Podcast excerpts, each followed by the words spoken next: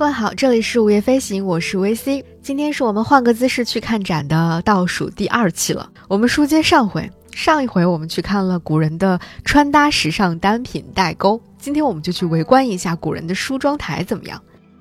提起古人的日常生活，我觉得看了太多古装剧的我们呢，总是会对此充满了一些玫瑰色的幻想，而在这些幻想当中呢，又以大家对古典美人的梳洗打扮这出戏格外的偏爱，什么蓝起画蛾眉、弄妆梳洗池这种场景，不断的会出现在各种啊关于古代宫廷生活的想象当中。有一群人伺候一位小主，精心的打扮，看起来那个场面非常的岁月静好。那今天我们就去看一些真实的，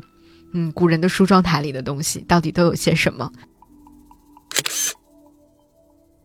首先，我们先来看看梳子吧。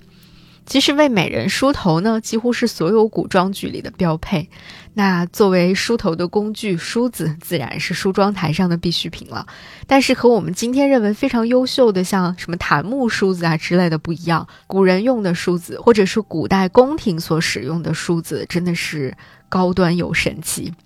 我们看看美国的弗雷尔美术馆收藏着一把镂空雕玉梳。据推测呢，它的出现年代大概是在公元前二十五世纪左右的新石器时代，是不是完全没有想到那个时候就已经有梳子了？古代的梳子通常被叫做髻，它不仅呢用来梳理头发，也会用作装饰品。人类从新石器时代就已经开始使用了。那到了商代以前呢，梳子的背部它的上边缘基本上都是平直的，而到了春秋战国时期就开始出现一定的弧度了。由此，我们也能够感受到，大家开始对于梳子的装饰性越来越重视了。到了汉代呢，就逐渐的变成了马蹄形状的梳子。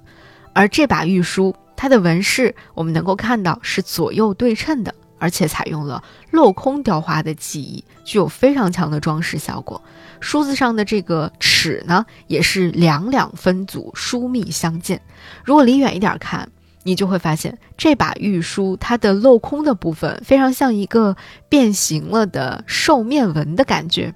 中间两个小孔就像它的眼睛，两边的圆弧是它的耳朵，而梳子的齿就是它的牙齿，简直就是惟妙惟肖。那在新石器时代的时候，就能够制作出这样的一个精致又富有想象力的梳子，真的是太令人惊叹了。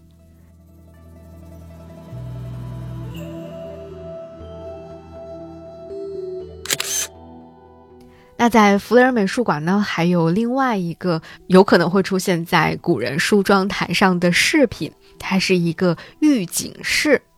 其实说人话就是玉做的项链，只不过呢，在弗雷尔美术馆展出的这一条项链，这条玉项链是一个长达四十点七厘米的玉项链，它出自公元前四世纪到公元前三世纪的战国时期。这条项链它的构造可比今天我们戴的这种项链要复杂的多得多了。它是由挂绳、玉管、人物、龙纹等连接而成的。先来看看这个最引人注目的，有一个人物小挂件。这个人物小挂件呢，是一对儿翩翩起舞的舞女，它的雕刻非常的精细，她们的五官甚至是衣服上的褶皱都被刻画的非常的清楚。这完全是可以单独拿出来当做挂坠挂在胸前的那种水平啊！但在这里，它只是一个小小的配饰而已。而且，这条项链真正的挂坠要比它更厉害的多。它真正的挂件，它的中间是一片雕刻精美的镂空的玉佩。它的两端是对称的两只龙的造型，龙的身上刻着非常非常精细的纹饰，而且龙的颈部、它腿部的肌肉线条也都被非常明显的展示了出来，非常细腻传神。看到这儿的时候，我真的很想说，战国时期的工匠们到底是一群什么样的神仙般的存在啊！